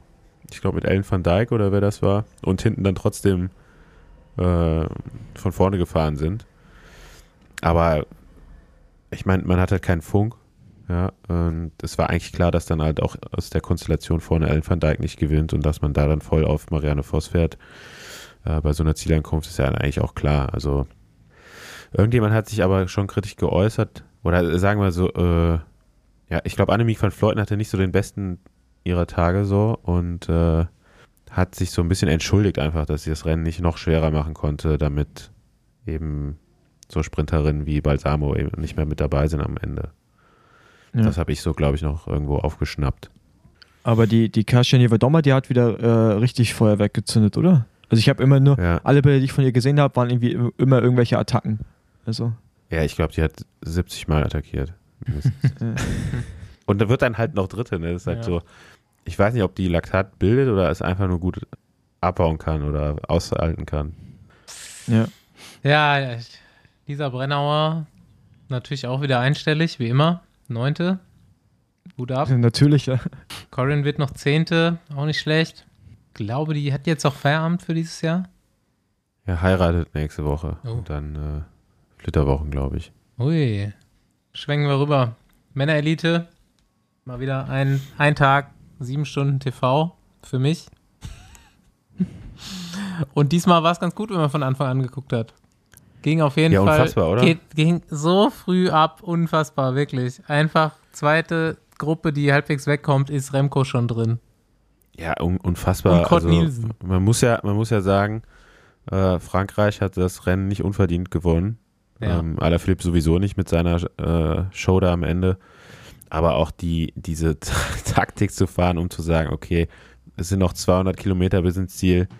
Wir schießen jetzt erstmal schon mal unseren zweitbesten Mann äh, mit einer Attacke los. Also Cosnefroy, glaube ich, eröffnet ja quasi das Finale vom Radrennen 200 Kilometer vom Ziel. Und ich war ja da zu dem Zeitpunkt äh, schon an der Strecke und habe hab mir das äh, im, am Fernsehen da im Zielbereich angeguckt und ich dachte mir so, meinen die das ernst? Also 200 Kilometer vom Ziel. Und äh, das Rennen hat danach ja auch eigentlich nicht mehr aufgehört. Also es ging ja Nee. immer weiter, Ja. dass sich Gruppen gebildet haben. Äh, die, die hatten 45er Schnitt, glaube ich, am Ende. Ja. Also ultraschnelles Rennen einfach auch. Und mit den, wenn du mit den Fahrern nach dem Rennen gesprochen hast, da hat jeder gesagt so, also wer hier gesagt hat, das Rennen wäre nicht so schwer, ähm, der hat sich da irgendwie erstmal sehr verschätzt, überhaupt schon vom Profil her. Und wie das Rennen dann noch gefahren wurde, also äh, haben eigentlich alle gesagt, es war das schwerste Rennen, was sie bisher gefahren sind in ihrer Karriere. Und äh, halt, es gab halt auch so Situationen, wo sie sich gedacht haben, okay, ich fahre jetzt hier gerade schon voll, alles was geht und ich gucke auf den Tacho und es sind noch 180 bis ins Ziel. Also es Ja, ist so ey, bei, bei 180 ultra war hart es gefahren einfach worden. full on. Ultra heftig. Und dann halt auch wirklich, wie du sagst, die ganze Zeit immer nur kurz hoch. Aber hoch. Dann wieder rollen lassen. Ja, Dann, Also- die Niederländer haben es, glaube ich, regelmäßig verpasst, einfach einen mitzugeben. Niederländer und Italiener mussten immer wieder zufahren. Okay, bei Italienern war es irgendwie klar, weil die ihre, für ihre zwei leichten Sprinter gefahren sind. Ja, ja, ähm, ja gut, ne, also ich meine, die, die Holländer hatten jetzt gar nicht so, glaube, Äh, entweder Mathieu so, van der Poel. so die eh- Mannschaft, die so ultra stark war auf der Strecke, hatte ich das Gefühl. Also, Ja. ähm, hatten halt nicht so komplette Klassikerfahrer irgendwie am Start, sondern eben der- auch so ein, so der- ein Bauke Mollema oder so.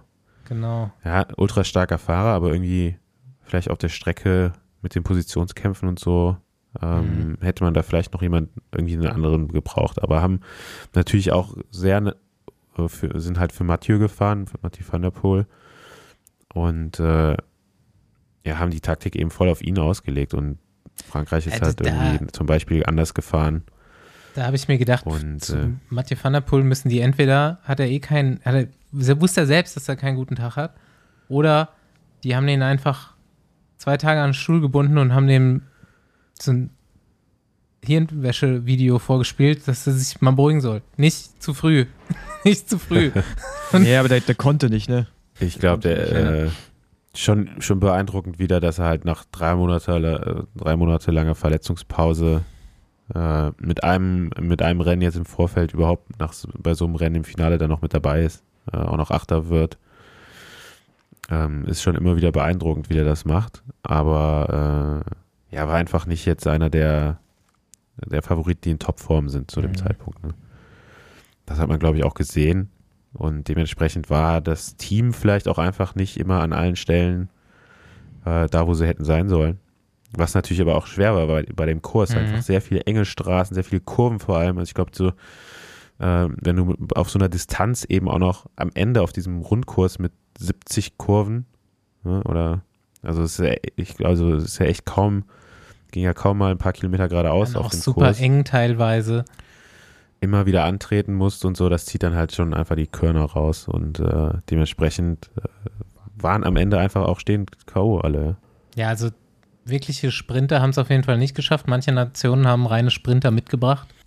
Ja, muss man auch sagen, dann die Strecke einfach völlig falsch eingeschätzt. Ähm, Also Caleb Ewan auch Selbst bei einem anderen Rennverlauf, ja, Äh, glaube ich, wäre das am Ende einfach so schwer gewesen. Allein die Distanz und dann der, der Rundkurs am Schluss nochmal mit den, mit den kurzen kleinen Anstiegen, aber die ziehen halt nach 270 Kilometer, ja, die, das letzte Mal diesen, diesen steileren Anstieg auf der Runde darauf, wo man unten in eine Kurve reinfährt, äh, wo vielleicht die ersten fünf noch schnell durchfahren können und danach stehst du einfach oder fährst 20 km/h dass es dann so ultra schwer ist, dass da eigentlich so ein, so ein richtiger Sprinter dann eben auch noch mit dieser ansteigenden Zielgerade hätte es ja ganz schwer gehabt. Und äh, am Ende ist es ja sowieso dann nochmal anders gekommen, dass das Rennen so hart gefahren wurde auch, dass am Schluss da eben Alaphilippe äh, alleine ankommt.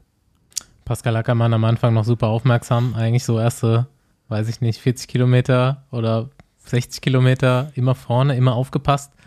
Dann aber leider auch realisiert, relativ schnell. okay, wird, wird nicht mein Rennen hier. Dann hat Nils Aber könnt ihr äh, das mit der Brechstange versucht. Aber da war dann einfach, das war die falsche Gruppe. Ohne da jetzt äh, Nils zu nahe treten zu wollen. Ich glaube, er wusste halt genau, dass er am Ende auf dem Rundkurs vielleicht als etwas schwererer Fahrer oder einer der schwersten, die jetzt überhaupt noch da am Ende dabei waren, ähm, dass er da eigentlich vorher, vorher losfahren musste und war dann eben schon sehr früh aktiv und das wäre so seine Chance gewesen. Ähm, aber ich glaube, dass ihm einfach der Kurs da nicht so gut gelegen hat.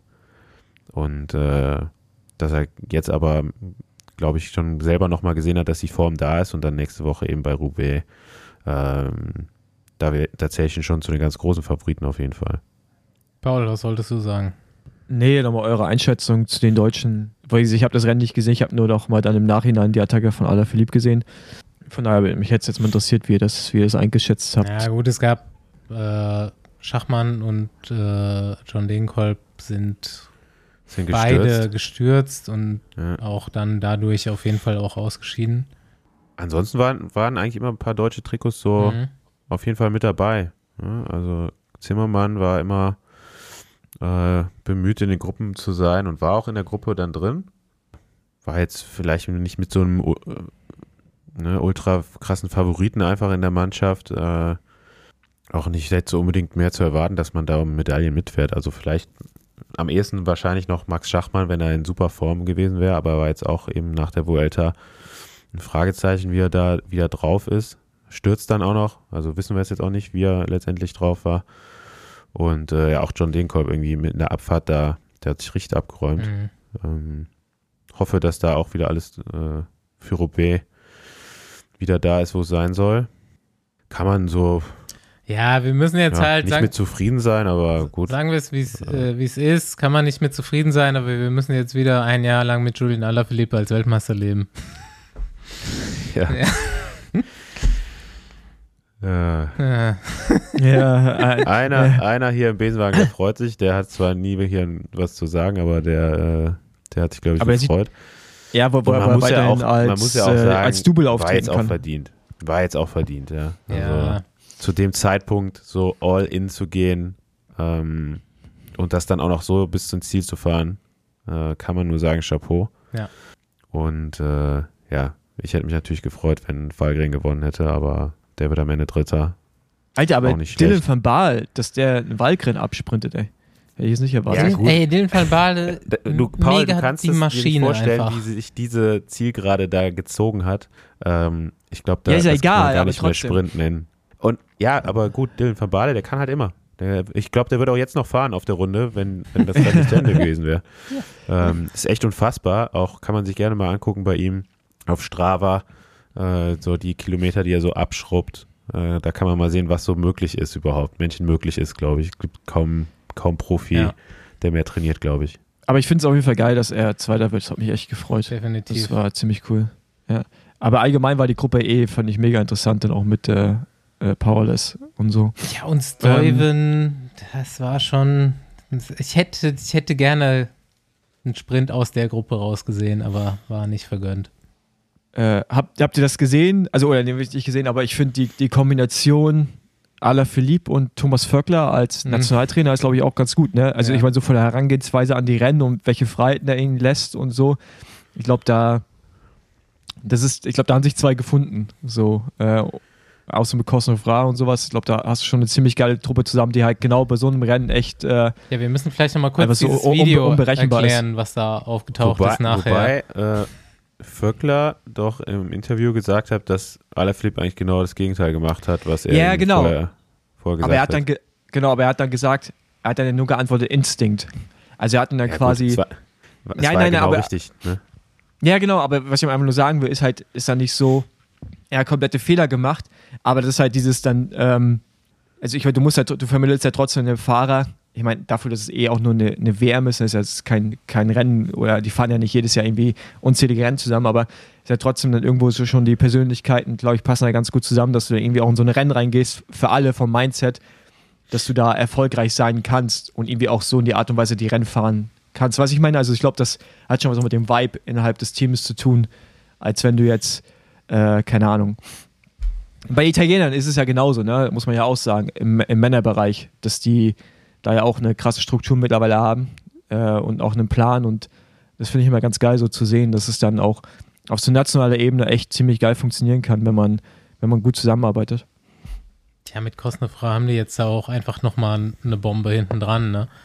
Vielleicht nicht ganz so stark wie Alaphilippe, aber kommt da schon langsam hin, hat ihn ja auch schon geschlagen. Und äh, das ist doch für Frankreich, also kann ich mich nur zurückerinnern, dass er in den letzten Jahren, letzten Jahrzehnt, die sind jetzt nicht allzu erfolgsverwöhnt. Naja, wollen halt immer die Tour de France gewinnen. Alright. Okay, wir schwenken jetzt rüber. Ich mache eine kurze Anmoderation für was, was ich gar nicht weiß, wie es aussehen wird. Ich habe. Sehr gut. ich habe äh, von zwei Frauen und einem Mann, völlige äh, Blackbox jetzt, ein kleines Voicemail-Projekt angefordert. Nämlich dachte ich mir, es war jetzt zweieinhalb Jahre kein Roubaix und für die Frauen war 2021 Jahre seit Christi kein Roubaix. also, das wird schon monumental am Wochenende. So bei den Frauen kann man sich wirklich so gut in die Historie des Radsports eintragen, kann man sich selten, glaube ich, wie jetzt am Wochenende im ersten Frauen Paris-Roubaix-Rennen. Und dann dachte ich mir, ja, wir kennen ja einige, die vielleicht für den Kurs gar nicht so schlecht sind. Lass die mal fragen, A, jetzt, wie sie das Wochenende sehen. B, an dem Tag, wie sie, wie sie morgens drauf sind und was sie nach dem Rennen sagen. Also heute haben wir jetzt eine Voicemail schon von Lisa Brennauer und bekommen hoffentlich noch eine von Mieke Kröger, meinem Geheimfavoriten.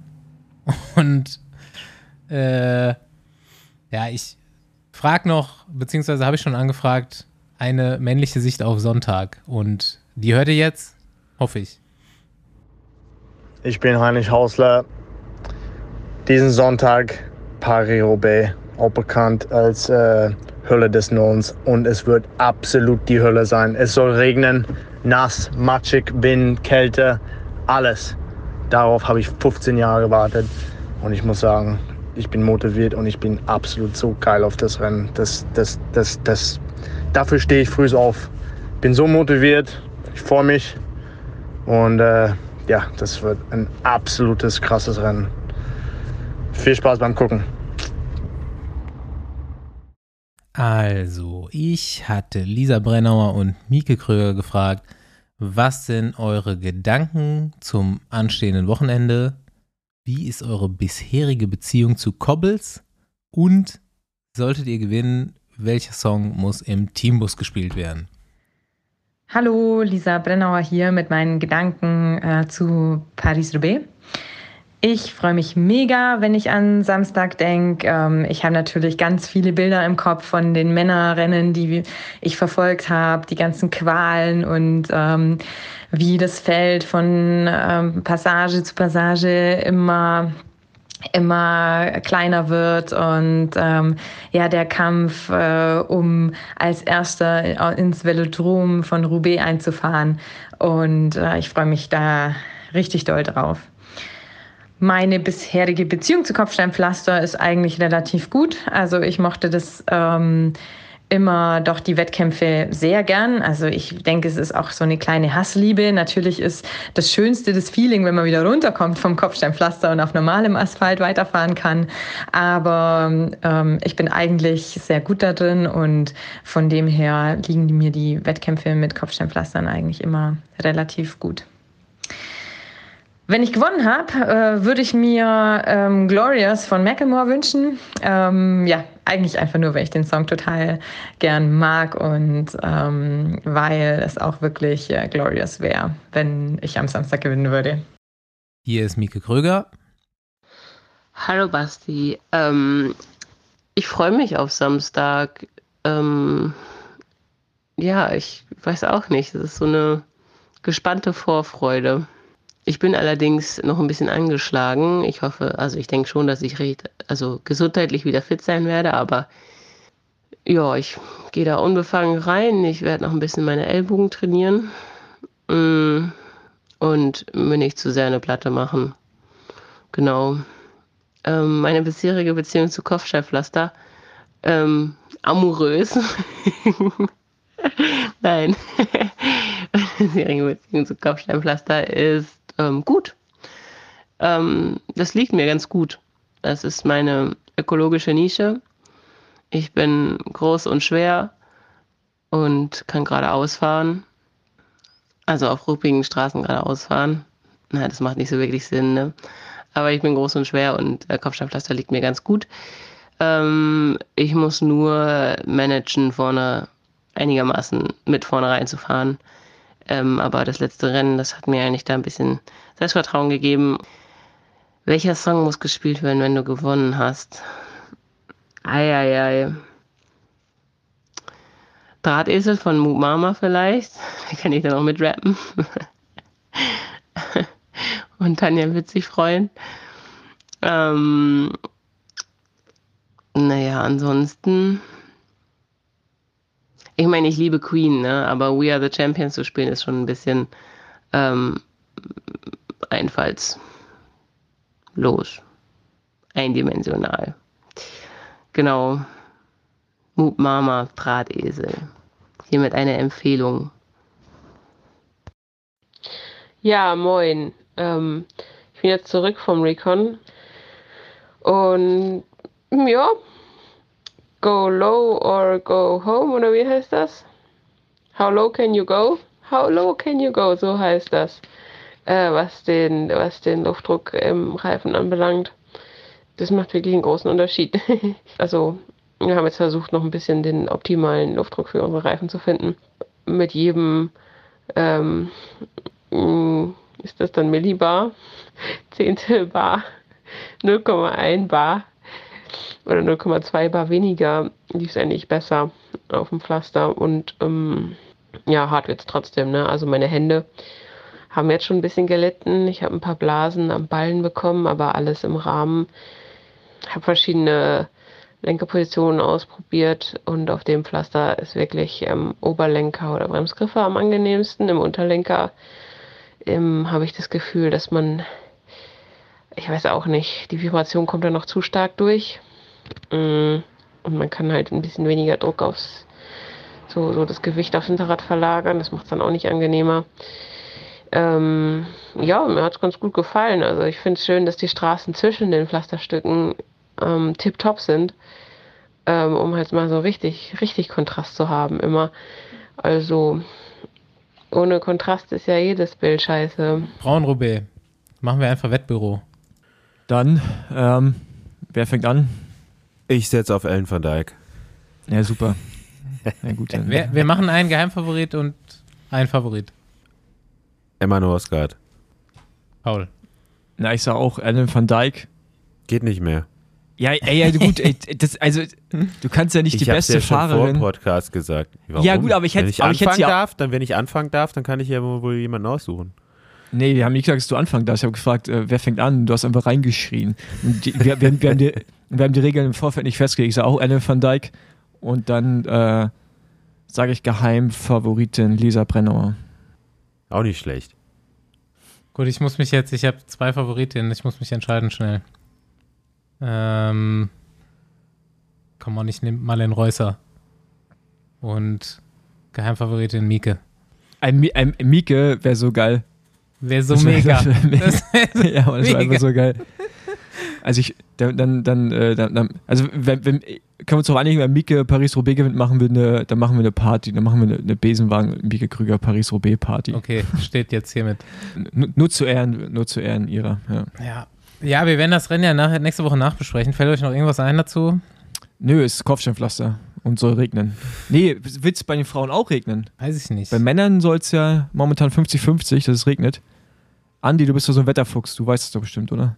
Ja, auch, aber auch nur, weil es gerade hier parallel in eine äh, Gruppe reingeschickt worden ist. Äh, Sonntag Regen. Ja. Samstag auch, aber nicht so viel. Samstag nur ein bisschen. Ey, geil, Mann, ich bin ja auch bei der Tour damals die Paris-Roubaix-Stücken im Regen gefahren. Das ist so geil. Ich freue mich da so sehr drauf, Mann. Das macht, das macht so viel mehr. Ich bin ja auch im Trockenen schon mal gefahren. Es macht viel mehr Spaß im, im Regen. Aber Basti, ich habe hier gerade die Startliste vor mir liegen. Ich glaube, Reuser fährt gar nicht. Doch, fährt. Sorry. Doch, doch, Reusser fährt. Das wäre hart. Erst, erst, Hättest du nicht sagen dürfen. Doch, doch, Reusser fährt. Nee, sonst, sonst hätte ich nochmal auf Chantal Black umgeswitcht, aber nee, ich bleib bei Reusser. Okay, Wettbüro Männer. Jetzt mal eine ganz doofe Frage. Fährt der Zeifer-Weltmeister? Ich glaube nicht. Ich glaube, der hat Okay. schon so ein bisschen Off-Season. Also ich habe jetzt in seinen, ich habe den bei Instagram und in seinen Stories ist relativ viel Wein. Also ich Okay. hätte den ja, nämlich, das ist ja egal, das ist flaches ich Rennen. hätte den trotz, ich hätte den aufgenommen, aber äh, ich guck mal kurz ins Ineos-Aufgebot, aber Nee, ich, fährt ich nicht. glaube nicht. Also, Nee, wenn die nicht. Startliste so bleibt, dann fährt er Ja, nicht. ich glaube auch. Eh, Auch wieder zwei? Mhm, auch wieder zwei. Ich sag ähm, Kaspar Askren und ja, Nils Pulet wäre zu einfach. Ah, ich sag nur Nils Pulet. Ich, ich glaube, ich glaub, keiner von beiden gewinnt, aber ich würde es cool finden, wenn einer von beiden gewinnt. Du glaubst nicht, dass Nils gewinnt? Ähm, nee. Sakrileg. Du weißt, dass der Aber beim letzten Mal Zweiter war, ne? Ja, ja, ich weiß es. Aber ich, ich weiß auch, dass es Roubaix ist. Und du weißt, Also- dass er also viel ich- besser ist als damals. Ja, aber also ich weiß ja, also ich würde es ich würd's cool finden, aber ich glaube es irgendwie nicht. Und äh, ich, ich Ist doch gut, Andi, So dann darfst du den jetzt nehmen. Ja, also ich, für mich ist auf jeden Fall äh, Paul ein Favorit. Was in dein, Ich nehme ihn jetzt nicht, aber Ja, also ich meine, der, der, kann, der kann ja auch sprinten, ne? Also der kann ja auch in der Gruppe ankommen. Also von daher, ich, ich bin, ey, wenn der gewinnt, man, happiest man on earth, but, aber das ist halt so, ich kann es mir gerade irgendwie, ich weiß nicht, irgendwie habe ich so, also ich, ich würde es mir wünschen, aber irgendwie glaube ich nicht, dass es passiert. ja, gut, Andi, deine Tipps. äh, ich sag Sieger Pedersen. Gerade wenn es regnet, glaube ich. Und ähm, war jetzt so Joker. Wie nehme ich als Joker? Ah, da kommen schon immer viele in Frage bei Roubaix, ne? Mhm. Wenn Ja, ich mal das die ist halt, Startliste so durchgucke. Auch gar nicht so wenig, wenige Deutsche, ne? Also Max Nee, Walscheid nee, da denke ich jetzt auch ja, genau, mal, den habe ich auch äh, unter meinen äh, Geheimfavoriten. Sein Teamkollege Kampenarz, was natürlich irgendwie ein bisschen weird wäre, wenn der das Ding gewinnt. Nee, bei dem kann ich mir nicht vorstellen, dass er im Regen gut fahren kann, ehrlich gesagt. Ähm, Stuyven würde ich jetzt denken, aber der ist so dünn. Ich weiß nicht, ob dem das entgegenkommt bei Roubaix. Den habe ich ja jetzt da gesehen bei der WM. Also, ich glaube, dafür hat er nochmal irgendwie ein bisschen Gewicht gemacht. Ja, hm. Ich würde sagen, mein Geheimtipp ist Seneschal. Mhm. den hatte ich, den hatte ich auch, äh, äh, ich, ich war zwischen Askren und Seneschal. Ja, was, ist, was war jetzt Ja. sein Haupttipp? Pedersen, Ah, Pedersen, ja, okay. der hat richtig Bock. Okay, mein Haupttipp ist Van Baale. Und Also ich glaube, der fährt, der fährt wieder zu früh los. Ist gut drauf, auf jeden Fall. Ja, ist ja so am Ende sowieso ein Du bisschen, musst jetzt bisschen aber mal Roulette. gucken eigentlich, ob er jetzt zwischen den beiden Rennen nochmal, ist, kann ich mir gut ist vorstellen, nur- dass er nochmal 200 Kilometer der ist fährt. erst mal gestern nur 80 gefahren. Nur. Ey, ich finde es übrigens sehr interessant, dass keiner von uns Wout van Art oder Mathieu van der Poel genannt hat. Ne? Ich habe, ich habe ja noch einen. Geheimfavoriten. ja, da habe ich jetzt. Ah, da muss ich mir jetzt. Ich habe fünf Namen habe ich hier stehen. Also vier sind noch übrig. Wen nehme ich jetzt? Van, Out, van, van Art ist durch. Ja, Jahr, der ist, der ist jetzt. Genau, der ist raus. Eigentlich müsste Nils ja. Das müsste ja jetzt eigentlich sein Höhepunkt sein. Ich nehme jetzt Nils. Ich habe hier noch Kögen, Walscheid und Van der Horn stehen. Aber ich nehme Nils. Ich bin noch gespannt, äh, wie unser Freund Jonas Rutsch sein Debüt bei Roubaix Oha. fahren wird. Ja, das, kann, das kann lustig werden. Das kann ein richtiger heißer Ritt werden, was, im wahrsten Sinne des Da Wortes. kann ich vielleicht auch nochmal eine Voicemail anfragen. Ja. Also der ist ja eigentlich wie gemacht für dieses Mhm. Rennen. Ja? Lange, langer Oberkörper, kurze Beine. Der deutsche Trombon. Vom Körperbau, ja. Der Rest wird sich zeigen. Aber äh, ja, ich sage ja, also ich habe ja gesagt, irgendwie so aus, aus deutscher Sicht so kann man schon äh, sich freuen auch. Jo Leute, mein Name ist Jonas Rutsch. Ähm, ich bin gerade im Bus auf dem Rückweg vom Rip and Ride ähm, von Paris-Roubaix. Ja, es war wie erwartet ziemlich holprige Angelegenheit und äh, ja, hat Spaß gemacht. Jetzt äh, freue ich mich aktuell einfach auf Sonntag.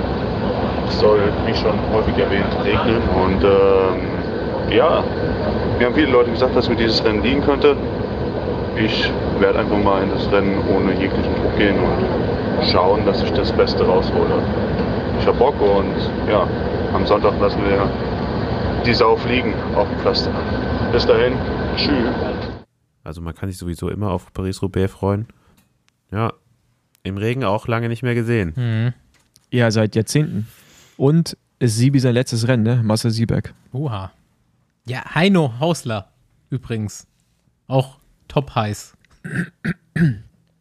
Ja, klar, Ja. ey, yo, ey, der, der, der kann schon gar nicht mehr schlafen. Der hat wahrscheinlich schon feuchte Träume, weil er weiß, dass es wahrscheinlich regnen wird. Also geregnet hat es das letzte Mal. Ich habe Service Knaven in Erinnerung. Ich würde auch sagen, Servus Äh, Knaben gen- ist das letzte Mal. Das ist aber schon richtig lang her.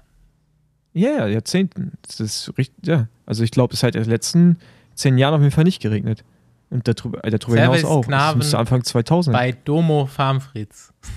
Ich meine, danach in dem Jahr hätte es doch auch geregnet, oder? Da hat es, glaube ich, zweimal geregnet. Als Bohnen Dritter wird, zum er also bei seinem ersten Roubaix direkt Dritter wird, hat es auch geregnet, oder? Ja, wann war das? 2005 oder sowas? 4? 2002. 2002. Also ja, ey, Alter, fast zwei Jahrzehnte hat es nicht geregnet. Dann. Aber ich glaube, zwischendurch hat es nicht geregnet. Nee, Das ist echt krass, Mann. nicht. Ey, das wird so geil, Mann. Ich freue mich drauf. 2001 gewinnt der Paris-Roubaix Service Knaven. Ja, aber da hat es auf jeden Fall geregnet, weil da hat er Kruste im ganzen Gesicht gehabt. Ja, ja, da hat es das Ganze ein, das, ein Jahr später würde ich auch sagen, dass es geregnet hat, kann sein. Aber ich glaube, danach hat es wirklich nicht mehr geregnet. Johann Bisseo Nee. gewinnt das Jahr danach. Und bin auch vor allem echt gespannt, wie, wie, die, wie die Frauen, also was für eine Erfahrung die danach Auf damit haben. Also, ich glaube, das gibt das gibt's, also es gibt's bei denen nicht. Ne? Ja. Die haben schon ein paar Mal so, so ähnliche Sachen gehabt, aber jetzt so in diesem Ausmaß noch gar nichts. Und äh, bin gespannt, wie dann deren Erfahrung sein Ich wird. werde beides glotzen auf jeden Fall. Wisst ihr, wisst ihr die, wisst ihr die Strecke, die die Frauen fahren? Wo, wollte ich mir angeguckt haben.